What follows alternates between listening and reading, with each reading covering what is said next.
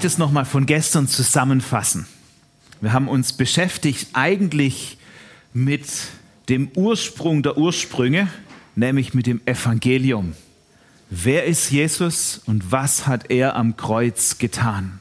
Und was hat er davor getan und was hat er danach getan? Sodass es uns geht wie Paulus, der sagt, wir kennen niemand als nur Christus und Christus als den Gekreuzigten. Das schreibt Paulus an die Korinther, wenn ich das im ersten Korintherbrief. Und da ist das ganz Spannende, dass Jesus vorgelebt hat und demonstriert hat in diesen drei Jahren seines Dienstes, wer ist Gott oder noch besser, wer ist der Vater im Himmel wirklich? Weil viele Juden damals und viele Menschen heute haben ganz seltsame Ideen davon, wer Gott ist und wie Gott ist und was er gern will und was man zu tun und zu lassen hätte und kommen auf ganz seltsame Ideen, was man jetzt tun müsste, damit Gott zufrieden mit einem ist. Und deswegen kommt Jesus und sagt, wer mich sieht, sieht den Vater. Das ist der erste große Punkt. Der zweite war, Jesus hat wahres Menschsein demonstriert.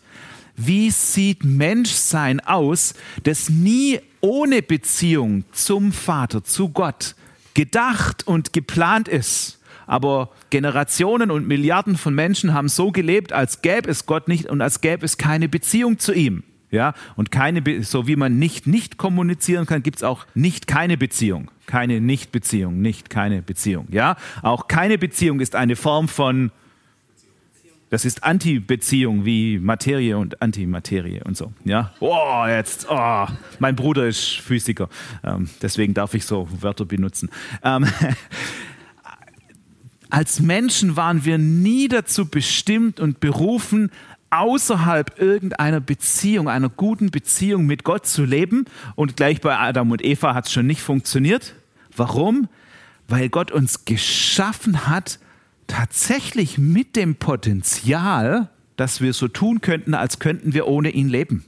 Und der Baum des Lebens heißt, ich erkenne, dass ich ohne Gott, ohne die Quelle des Lebens gar nicht leben kann und gehe aus meiner eigenen, aus dieser freien Entscheidung, die er uns gegeben hat, zurück in seine Arme und sage, alles ist bei dir, was wir gerade gesungen haben, was ich brauche. Das Beste, was mir passieren kann, ist, ich lebe wieder in Beziehung. Und das war, was Jesus drei Jahre lang demonstriert hat. Es fängt an, also nicht nur drei Jahre, schon der zwölfjährige Jesus im Tempel sagt, muss ich nicht da sein, wo mein Vater ist? Ja, und da ging es nicht um Josef, der war ja eh nur sein Stiefvater, sein Pflegevater. Ja? Das heißt, Jesus hat nochmal demonstriert öffentlich, wie war Menschsein in dieser ungetrübten Beziehung mit dem Vater von Herz zu Herz und von Angesicht zu Angesicht eigentlich gedacht. Und indem er am Kreuz mit all den Folgen und Missverständnissen völlig ein für alle Mal aufgeräumt hat, ist die gleiche Qualität an Beziehung mit Vater, Sohn und Heiliger Geist, wie sie Jesus mit dem Vater gehabt hat, für uns heute genauso da. Leben wir alle schon da drin? Hm, anderes Thema. Ja, aber es ist da, es ist verfügbar. Und wir können wieder in der Beziehung leben, für die wir schon immer bestimmt waren. Gott ist ein Beziehungsgott. Dreieinigkeit heißt ja, Beziehung war von Anfang an da. Der Vater mit dem Sohn und der Vater mit dem Heiligen Geist und der Sohn mit dem Heiligen Geist und alle drei und miteinander. Da war von Anfang an Gemeinschaft. Gott war, äh, Johannes schreibt, Gott ist die Liebe. Punkt. Und Liebe ohne den anderen, ohne Gemeinschaft wäre Egoismus. Das wäre Selbstliebe. Und Gott ist nicht egoistisch. Das heißt, von Anfang an war die Liebe in der Gemeinschaft da und wir sind wieder mit hineingenommen, indem wir in Jesus sind, sind wir mit hineingenommen in die Gemeinschaft der Dreieinigkeit. Ich habe gestern gesagt, du bist ein Tempel des Heiligen Geistes, ja, und noch viel mehr. Jesus selber sagt, der Vater und ich werden kommen und Wohnung in euch machen. Das ist die beste WG, in, dir, die es je ge gegeben hat. Ja, da wohnen Vater, Sohn und Heiliger Geist. Vielleicht im Tempel des Heiligen Geistes. Und natürlich haben wir dann ganz seltsame Bilder und Vorstellungen, wie die da wohnen. Ist vielleicht für unseren Verstand nicht ganz ergreifbar, aber für unseren Geist sehr wohl. Wir sind ein Wohnort des dreieinigen Gottes. Wir sind in Christus und Christus ist in uns. Die Beziehung ist wieder da. Ja, sie war vielleicht nie ganz weg, aber wir haben gar nicht gewusst, dass sie vielleicht da war und haben uns dementsprechend verhalten. So wie der verlorene Sohn, den ich gestern ein paar Mal zitiert habe. Die Beziehung vom Vater zum Sohn hatte nie aufgehört. Auch wenn der Sohn durch das Auszahlen des Erbes ja erklärt hatte, mein Vater ist gestorben, es gibt keine Beziehung mehr, da ist immer noch eine Form von Beziehung. Aber die Beziehung vom Vater zu uns hat auch genauso wenig aufgehört. Nur wir brauchen wieder mit Jesus dieses Zurückkehren in die bewusste, erlebte und gefühlte und auch vielleicht verstandene Beziehung mit dem Vater. Du bist in einer untrennbaren, ungestörten Beziehung mit Vater, Sohn und Heiliger Geist. Ob du das merkst oder nicht. Kleines Beispiel. Ich bin verheiratet mit Martina. Wir haben beide einen wunderschönen Edelstahl-Edelring, äh, Ehering. Kleine Frage. Bin ich noch verheiratet? Aber ich habe doch gar keinen Ehering an. Okay. Ähm, bin ich Montagmorgens verheiratet? Bin ich verheiratet, auch wenn ich schlaf? Merke ich, dass ich verheiratet bin, wenn ich schlafe? Meistens nicht, weil ich schlafe ja. ja. Es sei denn, ich träume von der Martina, dann merke ich das. Ja. Und ich glaube, mit Gott ist es genauso. Wir, von ihm aus sind wir die ganze Zeit in Beziehung. Auch in den Momenten, wo wir vielleicht sagen, ja, aber ich spüre den Sohnes-Siegelring gar nicht an meiner Hand und ähm, ich merke das ja gerade gar nicht. Ich schlafe oder ich gucke gerade Fernsehen oder ich mache irgendwas und habe schon zwei Stunden nicht an Gott gedacht. Du bist trotzdem immer in Beziehung. Und du kommst auch gar nicht mehr raus. Puh, Glück gehabt. Ja, nein, Gnade gehabt. Genau. Das ist von gestern nochmal diese Zusammenfassung. Und weil du aus Gott geboren bist, das war das mit der Heilige Geist im Grab, bringt neues Leben in dich, nachdem du mit Jesus am Kreuz gestorben bist. Gott war in Christus und versöhnte am Kreuz die Welt mit sich selber und wir sind mit ihm auferstanden durch den Heiligen Geist. Jetzt bist du, hast du 100 Prozent dieses Erbgutes des Vaters. Du hast 100 Prozent göttliche DNA. Drückt es schon aus allen Poren raus? Gucken wir. Ja, aber das bist du. Du bist ein Heiliger und ein Gerechter. Bill Johnson hat mal gesagt, Vielleicht bist du der einzige Jesus, den dein Umfeld je sieht, weil Jesus in dir lebt und in dir immer mehr Gestalt gewinnt, indem du im Anschauen seines Bildes verwandelt wirst in sein Bild. Ja. Also brauchen wir, ich sage es mal ein bisschen steil, was ist es was ist die beste Art und Weise, um auszusehen wie Jesus? Brauche ich eine kognitive Verhaltenstherapie, die auch manchmal richtig gut ist? Oder schaue ich Jesus an und tue da gar nichts, weil gucken ist jetzt nicht so anstrengend?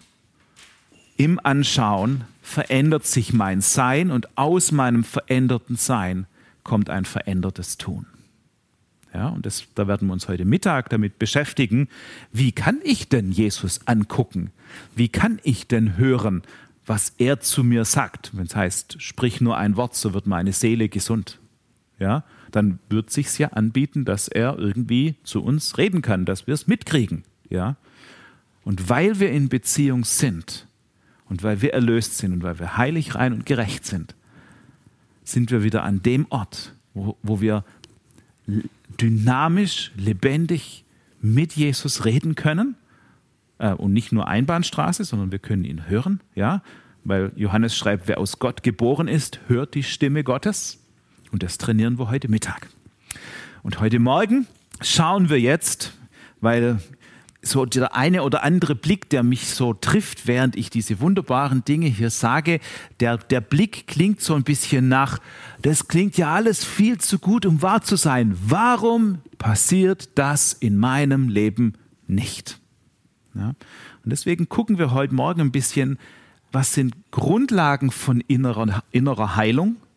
Wenn es innere Heilung gibt, was bedeutet das, dass vielleicht meine Seele verletzt ist? Was hat es für Auswirkungen? Und was hat es für Auswirkungen auf meine Sicht auf mich selber und für meine Sicht auf Gott? Und warum ziehe ich da dann manchmal falsche Rückschlüsse draus und verhalte mich gemäß der falschen Rückschlüsse und ernte, was ich gesät habe, nicht was Gott gesät hat? Das wird ein bunter Blumenstrauß. Also ich habe hier schon alles parat, PowerPoint, Flipchart, Presenter-Dings da. Versucht abzuspüren, was ist das, was euer Herz am meisten anspricht. Und was den einen anspricht, spricht vielleicht den anderen gar nicht an. Es gibt den einen, der an der einen Sache plötzlich merkt, jetzt raff ich, was da war. Wunderbar. Wenn es bei dir woanders ist, auch wunderbar. Du darfst auch alles mitschreiben, aber du darfst auch nur sitzen und sagen, Heiliger Geist, komm mit deinem Leuchtstift und markier genau das, was für mich wichtig ist hier auf dem Seminar. Ihr habt da die ganze Freiheit. Ihr könnt natürlich wirklich auch alles mitschreiben und dann nächstes Jahr nochmal oder in sechs Monaten gucken, plötzlich feststellen, wow, jetzt verstehe ich, was er damals gesagt hat. Auch gut. Ja, passiert immer wieder. Und wir starten, und zwar, könnt ihr das alle halbwegs lesen? Okay.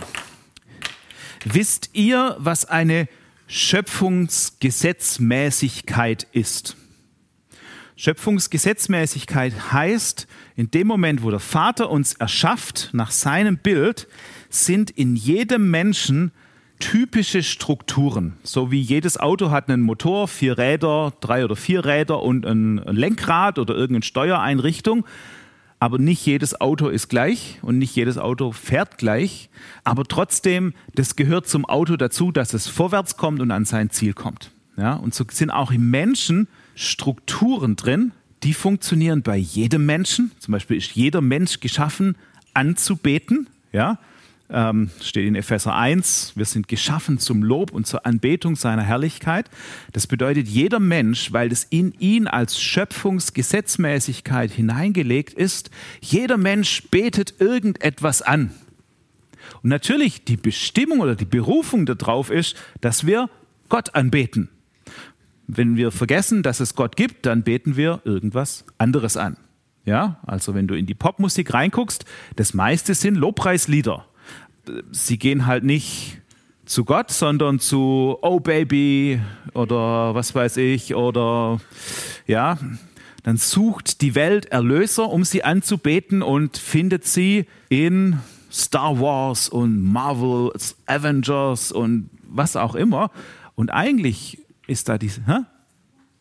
Star Wars, ja, und dann ähm, geht es irgendwie schief und dann bricht die Welt zusammen. Ich weiß nicht, guckt ihr sowas überhaupt? Ja, ich, ich finde ich find Avengers voll cool. Ja? Ähm, weil da steckt eigentlich so viel von der Geschichte Gottes drin, weil das, ja, ähm, Thanos, im, im, in Avengers 4, Thanos, griechisch der Tod, muss überwunden werden, damit das Leben kommt. Ja, wie wunderbar. Und da, okay, ähm, ich, ähm, ich schweife ab. Und es gibt eine Schöpfungsgesetzmäßigkeit, Nämlich alles beginnt mit Glauben. Ja? Und ich werde euch erklären, wie das alles zusammenhängt. Alles beginnt mit Glauben, weil das, was du glaubst, bestimmt erstmal dein Denken. Wenn du lang genug darüber nachgedacht hast, bestimmt es dein Reden. Wes das Herz voll ist, dessen geht der Mund über, sagt Jesus. Wenn du lange genug davon geredet hast, dann findest du, ähm, wie mit Schiller, der Worte sind genug gewechselt, lasst uns Taten sehen. Ja? Und du beginnst gemäß deinem Denken, deinem Glauben, Denken und Reden zu handeln. Und wenn du in einer bestimmten Sache genug getan hast, gehandelt hast, dann wird eine Gewohnheit daraus. Und deswegen ist es so wichtig, gute Gewohnheiten zu haben, aber die gewöhnt man sich nicht nur an, sondern die fangen da oben an. Und wenn du dich an was gewöhnt hast, dann wird mit der Zeit ein Lebensstil draus. Und wenn du lang genug in diesem Lebensstil gelebt hast, ähm, ein, ein Stilleben, dann kann man den Lebensstil von dir nicht mehr unterscheiden und du kannst dich, du, du bist der Lebensstil und letztlich heißt es, das bestimmt deine Identität. Das, was du glaubst, bestimmt dein Tun und es bestimmt, wer du letztlich bist. Und jetzt gibt es da was ganz Spannendes. Ähm, als ich jung war, gab es hessische, ein hessisches Blödelduo namens Badesalz. Kennt ihr das noch? Und die hatten einen Sketch, da kam immer so ein, so ein Trailer und da sangen drei Frauen, was glaubst du? Kennt ihr das noch? Okay, kennt ihr nicht mehr. Okay. Äh, ja, das, was du glaubst, bestimmt zutiefst dein Handeln und deine Identität. Und deswegen die spannende Frage, was glaubst du, und ist, damit ist der Link zu gestern, was glaubst du, wer du bist? Also nicht, was glaubst du, wer du bist, ja, sondern was glaubst du, wer du wirklich bist? Und was glaubst du, wer Gott ist? Und wir merken, oh, gab es da nicht mal so eine Geschichte? Da hat jemand zu jemand gesagt, sollte Gott gesagt haben, stimmt doch gar nicht und was weiß ich.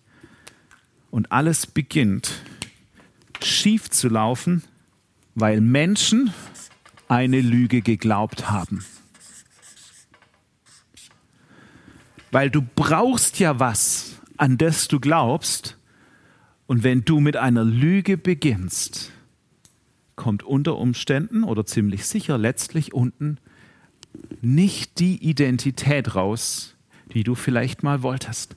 Und deswegen war es so wichtig, dass Jesus gezeigt hat, wie ist Gott wirklich.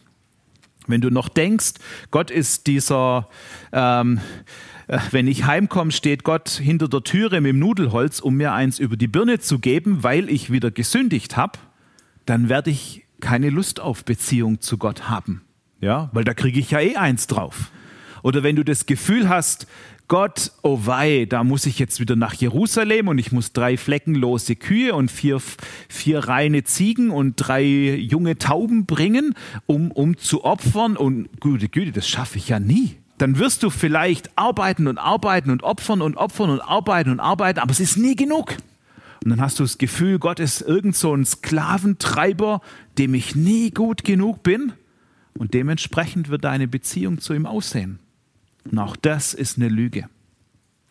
Oder wenn du denkst, jetzt drehen wir es mal ganz andersrum, ach ja, Jesus lebt ja gar nicht in mir, weil ich bin ja so schlecht, ja, ach, ich bin viel zu wenig zu rühmen seinen Ruhm. Ja, der Herr allein ist König. Ich bin eine welke Blume. Oh. Ja? Äh, ja, Verzeihung, ich habe den Text dann mal umgeschrieben, weil ich gesagt habe, nee, stimmt überhaupt nicht. Wenn ich glaube, dass durch mich im Reich Gottes nichts bewegt und bewirkt wird, dann wird durch dich nichts bewegt und bewirkt, dir geschehe gemäß deines Glaubens. Aber wenn du auf einmal feststellst, gute Güte, ich, in mir ist ja ein Tempel des Heiligen Geistes und Vater, Sohn und Heiliger Geist ähm, sind ja schon in mir ähm, und dann ist mindestens noch ein Schutzengel und ein Gaben, Gabenengel bei mir, macht zusammen sechs. Ja, passt mal auf, wenn wir sechs in den Raum kommen. Babum auf einmal ist dieser Gedanke, ich bete mit jemand und der wird geheilt. Dann liegt es ja gar nicht mehr an mir, sondern dann liegt es nur noch, weil Jesus in mir ist, streckt Jesus mit mir seine Hand aus und legt die wo drauf. Dann bin ich nur noch, nur noch und wow, ich bin die Hülle, in der Jesus steckt. Ja, was für eine coole Einrichtung. Ja, und dann verstehe ich, Heilung kann fließen. Oder wenn ich völlig überzeugt bin, oh, diese Welt ist ein übles Jammertal. Ja, und möge nur bald vielleicht die Entrückung kommen, damit alles viel besser wird und dann wird noch schlechter und so. Echt jetzt? In meiner Bibel steht, Gott hat die Welt geschaffen und siehe, es war ziemlich jammertalig. Nein, es war sehr gut. Ja, dann werde ich den Schöpfer in der Schöpfung auch echt schwierig wahrnehmen dann fällt es mir vielleicht sogar schwer, wenn jemand mir über den Weg läuft, der Jesus noch gar nicht so richtig kennt, aber der trotzdem ein geliebtes Geschöpf des Schöpfers ist und in dem kann ich schon, bevor er Jesus kennenlernt, die Spuren des Schöpfers sehen und ihn demgemäß, mit ihm demgemäß umgehen. Wow, Was glaubst du? Und da ist dieses Wunderbare, wir sind dazu bestimmt, eben nicht Lügen zu glauben, daraus Falsches zu tun und in einer falschen Identität zu landen, sondern wir sind geschaffen, die Wahrheit zu glauben. Deswegen kommt Jesus und sagt, ich bin der Weg und die Wahrheit und das Leben. Und Jesus offenbart nochmal die Wahrheit über Gott und über Menschsein und über die Beziehung von Gott zu Mensch und Mensch zu Gott. Jetzt ist die Frage, was glaubst du, wer du bist? Was glaubst du, wer Gott ist? Und dann komme ich gestern Abend und sage, hey, der einzige Satz, den du mitnehmen musst, ist, Gott ist gut und Jesus liebt dich. Und dann singe ich auch noch, Gottes Liebe ist so wunderbar. Na, klasse, ja. Ähm, aber es ist die Wahrheit. Und da brauchen wir, dass wir das Wort Gottes öffnen, die Bibel öffnen und lesen, wer Jesus ist und was er getan hat. Und dass wir mal einen Fokus nochmal drauf legen, was ist die Wahrheit über Menschsein? Was ist die Wahrheit über Jesus? Ähm, Jesus lebt es vor. Ähm, in der Apostelgeschichte wird es nochmal demonstriert und Paulus feilt es dann hochtheologisch nochmal aus. Und ähm, es ist wunderbar. Aber wenn es da Dinge gibt, die dich zutiefst provozieren, ja, der Herr ist mein Hirte, mir wird nichts mangeln. Stimmt ja gar nicht, für mich hat es noch nie gereicht. Ja, dann mag es sein, dass du an einer Stelle einer Lüge aufgesessen bist, die du nicht nur denkst, sondern die sich auch verdammt real anfühlt, auch wenn es eine Lüge ist. Und dann ist natürlich die spannende Frage, wie kommt diese Lüge in mein Leben? Die habe ich ja gar nicht eingeladen. Dafür bin ich ja gar nicht geschaffen. Und die Antwort ist, es stimmt genau. Wie kommen diese Dinge in mein Leben, bei denen ich merke, das hat ja gar nichts mit mir oder der Wahrheit zu tun, die Jesus über mich sagt. Und ich möchte mit uns anschauen, wie kommen die Lügen über uns und über Gott in uns?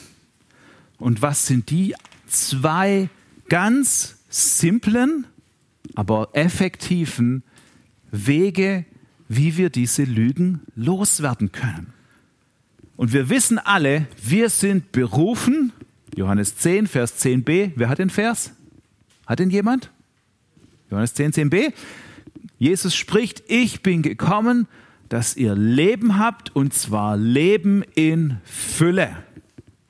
Ja, er sagt davor, der Dieb ist gekommen zu rauben und zu zerstören.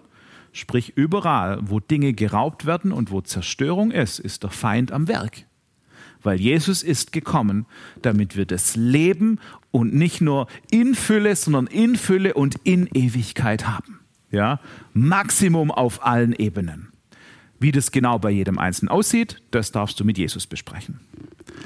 Jetzt ist das Spannende, dass wir alle in eine gefallene Schöpfung hineingeboren werden. Das haben wir uns nicht ausgesucht. Aber es ist so passiert.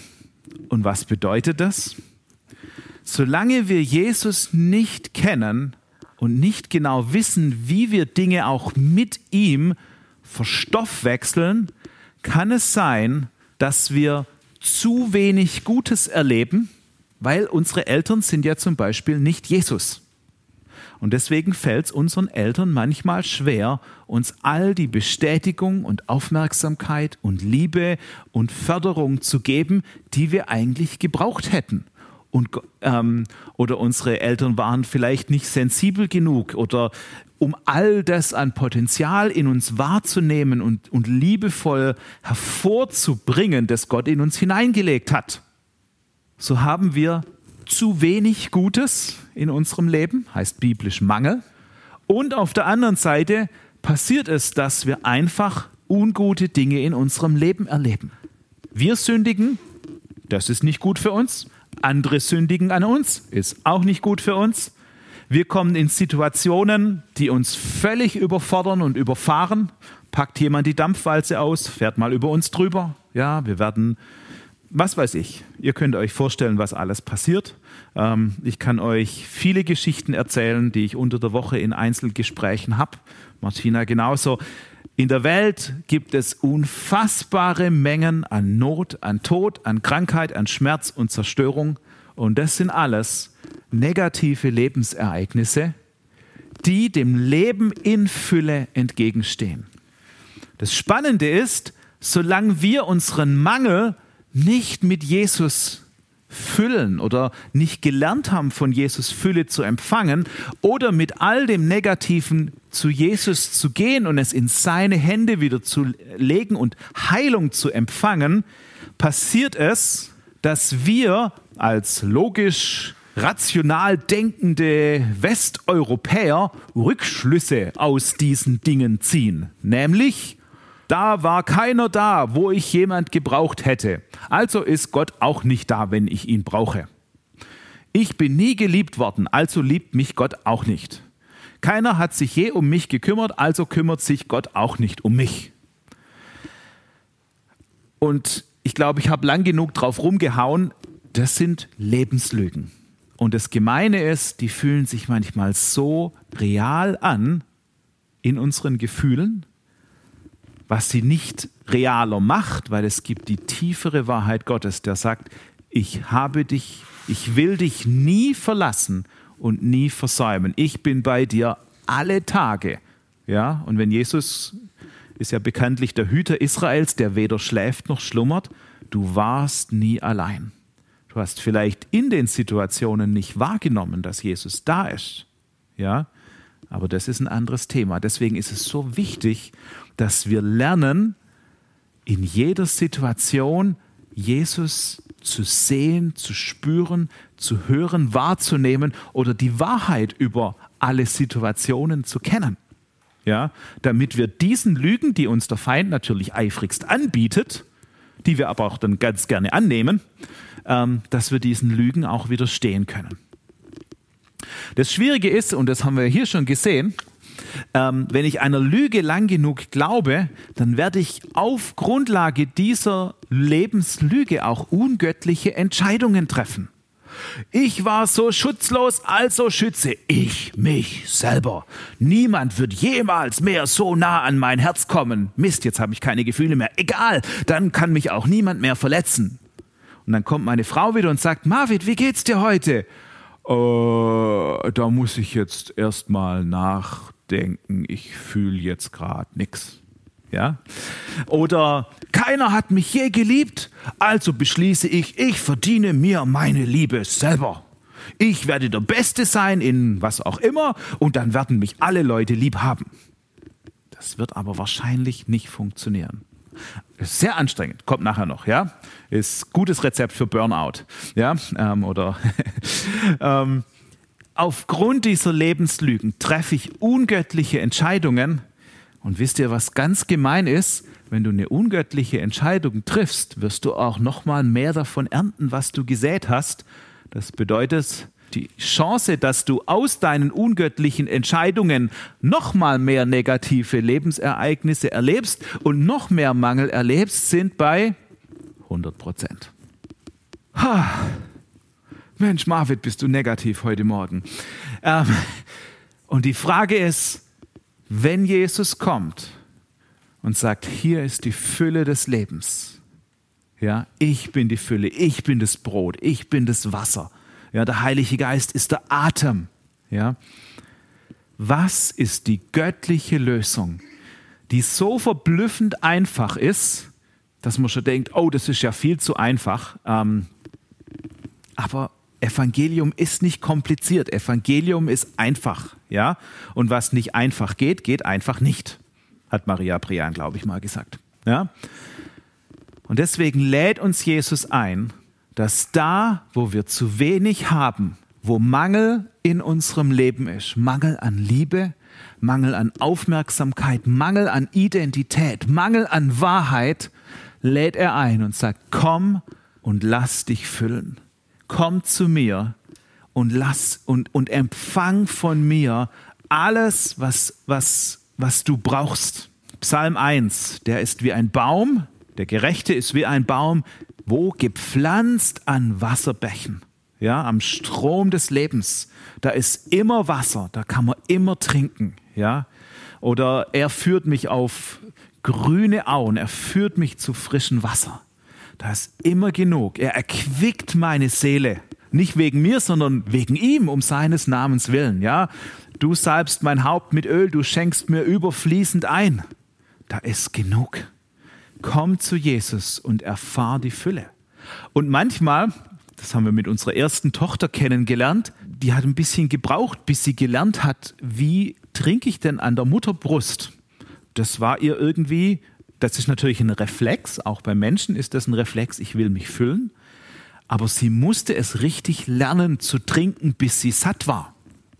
Und so dürfen auch wir lernen, bei Jesus anzudocken und angedockt zu bleiben und von ihm zu empfangen. Manchmal verwechseln wir das, dass wir sagen, was muss ich denn tun, damit ich jetzt empfangen muss, kann? Und ich glaube, es ist andersrum, dass Jesus uns einlädt und sagt, empfang doch zuerst und dann kannst du tun, weil dann hast du die Kraft und die Freude und die Ausdauer. Empfang von mir und geh weiter. Und das Zweite ist, was mache ich jetzt mit dem vielen Schlechten und den ganzen Leuten, die an mir gesündigt haben? Da ist die Lösung ein versöhntes Leben aus der Begegnung und aus der Versöhnung mit Jesus. Versöhnung mit Jesus beinhaltet was ganz Altes und extrem oft missverstandenes Wort, nämlich Buße und Umkehr. Ah, mea culpa, mea maxima culpa, ja. Buße heißt es jetzt, ich muss jetzt wieder fasten und ähm, ich darf das nicht und ich darf das nicht. Ähm, und wirklich Buße im Griechischen heißt Meta Neujahr. Ähm, und das bisschen an, an Bibelgriechisch, was ich kann. Meta heißt, glaube ich, Veränderung und Neujahr, das hat was mit Denken zu tun. Metanoia ist eigentlich, dass da, wo ich vorher Lüge geglaubt und gedacht und gehandelt habe, und hier, hier kam raus Sünde, die ich getan habe, ergreife ich jetzt, weil ich umkehre und umdenke, ergreife ich jetzt die Wahrheit und handle richtig. Und ein Element natürlich da drin ist Vergebung, aber das ist nur ein ganz kleines Element, weil Vergebung für alle Sünden aller Menschen jederzeit ist schon lang am Kreuz passiert. Was wir manchmal verpassen, ist, dass wir hinterher umdenken oder dass wir da, wo es uns verletzt hat, dass wir Heilung empfangen. Ja? Oder dass wir verpassen, die Wahrheit dann wieder in uns zu installieren. Das heißt, Buße heißt eigentlich erstmal, ich erkenne ähm, das Ganze, ich erkenne, wo das Problem liegt. Und das Problem hat immer zwei Seiten. Jemand hat an mir gesündigt und ich habe mir daraus meine Lebenslüge gebastelt. Und dann kommt als zweiter Schritt, den kann man ganz praktisch machen dieses, dieser Schritt von Vergebung. Ich vergebe der Person, die an mir gesündigt hat. Ja? Ich hatte mal einen Mann zum Gespräch, der hat gesagt, meine Beziehung mit meinem Vater bestand darin, dass er die Woche über gearbeitet hat und nicht da war und samstags dann morgens betrunken aus dem Wirtshaus kam und mich vor die Wahl stellte, willst du deine Schläge mit dem Stock oder mit dem Gürtel? Das war die Beziehung zu meinem Vater. Ja? da war ganz klar Sünde dabei, äh, Sünde. Und was er dann tun durfte, war, er durfte seinem Vater vergeben. Was bedeutet eigentlich, er hat die Vergebung, die am Kreuz schon längst passiert war, in sie für sich angenommen und gemäß dieser Vergebung die Sünde losgelassen, die an ihm passiert war. Ja? weil Jesus am Kreuz schon alle Sünde der Welt getragen hat. Ja? Johannes der Täufer sagt, siehe das Lamm Gottes, es trägt die Sünde der ganzen Welt. Da war deine schon, deine Sünde war schon getragen am Kreuz, bevor du das erste Mal gesündigt hast. What? Sünde war nicht das Problem. Jesus hat es trotzdem gelöst. Ja? Das, deine Sünde war am Kreuz schon weggewaschen durch das Blut Jesu, bevor du das erste Mal gesündigt hast. Jesus, Gott hatte das Problem schon gelöst, bevor es überhaupt auftrat.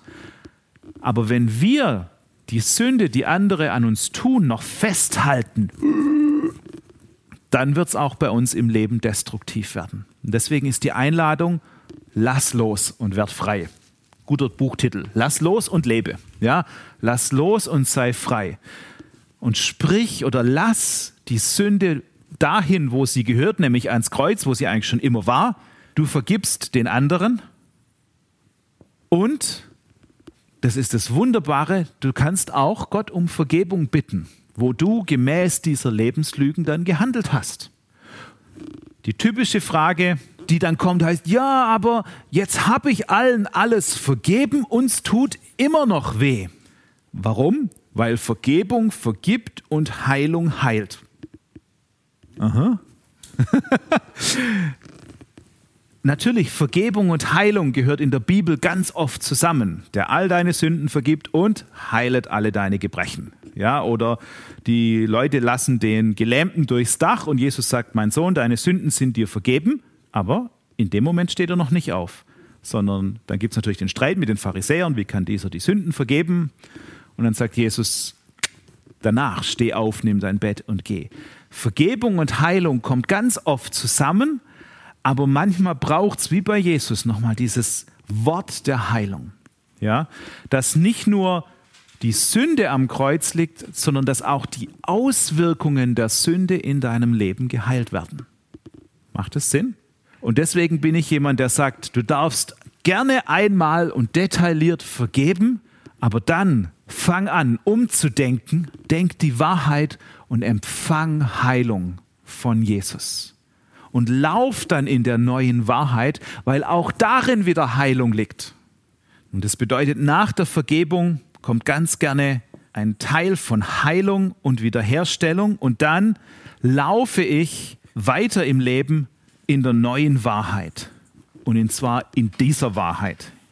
Der, ich schreibe Laufen in göttlicher Wahrheit. Und wenn du jetzt, während ich das sage, wenn dir ungefähr 783 Leute einfallen, die an dir gesündigt haben, und du denkst, ah, den habe ich ja noch nie vergeben, dann ist ab morgen in der Kleingruppe der optimale Raum dafür, mal allen kraftvoll zu vergeben, die an dir gesündigt haben. Und dann ist gut. Und dann beten wir hinterher um Heilung und um Fülle. Macht es Sinn? Und deswegen ist Buße tatsächlich, wie Luther gesagt hat, ein fröhliches Geschäft. Weil du wirst den ganzen alten Müll los, wo du Lebenslügen mit dir rumgeschleppt hast, die dich und andere kaputt gemacht haben. Und du darfst wieder die wirkliche Wahrheit über Gott und über dich, die so wow ist, empfangen und darin leben. Oh, wie wunderbar. Das ist wie nach keine Ahnung, ich habe 30 Jahre nicht geduscht, aber in einem Kohlebergwerk gearbeitet und jetzt darf ich ins Schwimmbecken springen. Oder jetzt habe ich mein Wellness-Wochenende, aus dem ich nie wieder raus muss. Ja, das sind die zwei göttlichen Prinzipien, mit denen wir hier arbeiten. Und wie gesagt, Martina und ich machen das jetzt seit bald 15 Jahren wir finden auch gar keine neuen Prinzipien. Alle Prinzipien innerer Heilung kommen immer erfülltes Leben aus der Begegnung und Beziehung und versöhntes Leben aus der Begegnung und Versöhnung mit Jesus. Wir finden keine anderen Prinzipien und es braucht auch keine anderen Prinzipien, weil das ist, was Jesus getan hat. Paulus schreibt, Gott war in Christus und versöhnte die Welt mit sich selber. Wenn ich versöhnt bin, also wieder Sohn, Tochter, Kind bin und weiß, wer ich bin und weiß, wer mein Vater ist, dann ist gut. Dann weiß ich, ich bin geliebt. Dann bin ich geheilt innerlich. Wie wunderbar.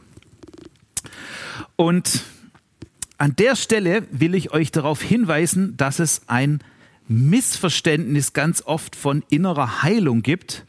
Und das will ich doch zumindest kurz angesprochen haben. Und zwar, ganz viele Leute denken, dass innere Heilung nur heißt, oh, da ist so viel Schlimmes in meinem Leben, mach, dass es weggeht. Ja, weil mein empfundenes Leben ist, es gibt zehn Teile, die negativ sind und nur ein Teil, der gut ist und das Negative überwiegt. So fühlen wir. Ja, das Problem ist, da arbeite ich richtig lang dran und ich konzentriere mich immer nur aufs Negative. Und es ist echt anstrengend. Da muss ich nämlich, also sind zehn, gell? drei, sechs, zehn, ja da muss ich neun, da muss ich neun Anteile Negatives wegnehmen und dann ist es gerade mal so ausgeglichen. Und wehe, da kommt ein kleines bisschen Negatives dazu, dann kippt es gleich wieder in die Richtung. Mein Vorschlag ist, lasst uns doch mal ganz anders anfangen zu arbeiten, nämlich, dass wir anfangen, Gutes in unser Leben aufzunehmen, auch wenn gefühlt vielleicht noch gar nicht alles Schlechte weg ist. Ja, deswegen rede ich die ganze Zeit davon. Du bist heilig, du bist rein, du bist gerecht, du bist ein Tempel des Heiligen Geistes. Die Heilung Gottes fließt durch dich mit dem Heiligen Geist, der ja der Geist der Freude ist. Ähm, ist die Freude des Heiligen Geistes in dir schon drin? Ähm, Im Tempel des Heiligen Geistes fließt die Liebe des Vaters. Das heißt, du kannst dich selber lieben, egal wie viel negative Sachen da noch vielleicht da sind. Du kannst andere Menschen lieben, du kannst Jesus lieben. Du bist da, wo du bist, ist Reich Gottes und da geschehen Zeichen und Wunder und Kraftwirkungen. Uh! Und auf einmal merken wir, hier baut sich was auf. Das ist richtig gut. Und natürlich, ich kann zu meinen Schwächen stehen, weil ich weiß, Gott ist da und er hat schon alles gut gemacht und ich weiß von Gott her, wer ich bin und das ist mein Lebensfundament und nicht das. Und dann passiert was Wunderbares. Irgendwann, und da haben wir ja, das sind ja noch fünf, also wir haben nur fünf negative Teile weg, aber vier positive dazu und schon ist ein wunderbares Gleichgewicht. Und wenn dann nur noch ein Gutes dazukommt, ist jetzt natürlich ähm, bildlich, dann kippt dein Leben in, wow, ich bin glücklich. Mir geht's gut. Ich bin geheilt und erfüllt. Und wenn ihr guckt, das sieht so aus, naja, fünf gegen vier. Wenn hier zunimmt, dann bist du wesentlich resilienter, heißt es. Äh, was gibt es ein normales Wort? Widerstandsfähiger, ja. dann bist du viel widerstandsfähiger. Da müssten jetzt zwei fette negative Sachen kommen, damit es wieder kippt. Und dann braucht es ganz wenig, weil das Gute geht ja auch nicht weg. Und deswegen lasst uns genauso das Gute in unserem Leben fördern und hervorholen. Ja, wir Deutschen denken, ah, oder, oder wir Schwaber, wenn ich mich nur jetzt um alles Negative gekümmert habe, dann klappt es schon mit dem Guten. Aber wie viel erfüllter und glücklicher wäre unser Leben, wenn wir das Gute fokussieren, das teilweise das Schlechte von selber dann aushebelt. Wenn du vorher rumgelaufen bist als jemand, der vielleicht mit Minderwert gekämpft hat, ich kann nichts, ich bin nichts und keiner liebt mich, keiner versteht mich, wenn du auf einmal rumläufst und sagst, ja, Jesus liebt mich, juhu, und ich vermag alles durch den, der mich kräftigt, ja, dann muss ich mich natürlich auch von Jesus kräftigen lassen, anstatt zu denken, jetzt weiß ich, wie es geht. Und Jesus versteht mich. Dann laufe ich auf einmal rum und dann lösen sich ganz viele Dinge davon ganz alleine auf. Ja? Und manchmal brauche ich Hilfe dabei. Manchmal habe ich noch gar nicht geblickt, wo glaube ich denn irgendwelche Lügen? Oder agiere ich nach außen hin, dass man merkt, ich glaube noch eine Lüge. Da gibt es ja beides. Oder wo ist in meinem Reden ganz klar sichtbar, da versuche ich noch meinen Mangel selber zu füllen oder in meinem Handeln. Unser Fokus ist auf beiden Seiten. Und wir lieben das, in eine Begegnung mit Jesus zu führen. Und dort kannst du das mit Jesus selber ausmachen, weil du kannst es. Jesus hat dich so geschaffen, dass du mit ihm solche Dinge regeln kannst. Deswegen bist du wiedergeboren und du kannst die Stimme Gottes hören. Deswegen kannst du Jesus anschauen, ähm, um von Angesicht zu Angesicht in sein Ebenbild verwandelt zu werden. Deswegen bist du ein Tempel des Heiligen Geistes, dass in dir eine nie versiegende Quelle an Liebe, an Freude, an Glauben, an Hoffnung, an Schönheit, an Kreativität, an Heilung, gibt es sonst noch ein paar Sachen, ähm, an Überfluss ist. Ja? Und wenn du dann begegnest, dann gibst du aus der Fülle des Guten, was Gott in dein Herz hineingelegt hast. Und das ist so attraktiv, das ist das Optimale, finde ich, eine Hauskirche zu bauen. Wenn die Leute zu dir kommen und sagen, boah, aus dir kommt es irgendwie warm raus. In deiner Gegend fühle ich mich so geliebt. dann kannst du sagen, ja, das ist der Jesus, der da aus mir rausfließt. Wow, den Jesus will ich auch mal kennenlernen. Oder die andere Möglichkeit, das war mal sehr cool, wir hatten hier jemand, der hat beim, beim Vorstellungs- Abend gesagt, ja, ich bin die und die und ich bin Reiki-Meisterin des siebten Grades. Und wir alle, mm, oh, no, no, no, no. Ja, schon ein bisschen esoterisch, ne? Und dann haben wir gesagt, naja, was machen wir? Der Heilige Geist ist besser als jedes Reiki-Dings. Und dann haben wir für sie gebetet und haben einfach gesagt, Heiliger Geist, berühr sie. Und dann kam sie am ersten Abend danach und sagte, nach dem Gebet und sagte, also so die Aura eurer Energie, die ist so positiv. Wie macht ihr das? und am dritten Tag hat sie sich dann bekehrt und so weiter und der Rest war ein großer Erfolg, ist natürlich ein Highlight. Ähm, aber wir haben das Gute, was Jesus schon lange in uns hineingetan hat, wir haben es einfach fließen lassen und es ist geflossen und Reich Gottes hat sich von selber ausgebreitet. Wie wunderbar. Okay, glaub die Wahrheit, das tut deiner Identität gut. Wenn du merkst, jemand hat an dir gesündigt, dann lass die Sünde ans Kreuz los und empfang Heilung und Fülle. Oder wenn du merkst, es ist vielleicht hier dran, sich eher auf die grüne Seite zu konzentrieren, ja, dann darfst du neudeutsch soaken, also in dich hinein trinken, was Gott schon lange für dich vorbereitet hat.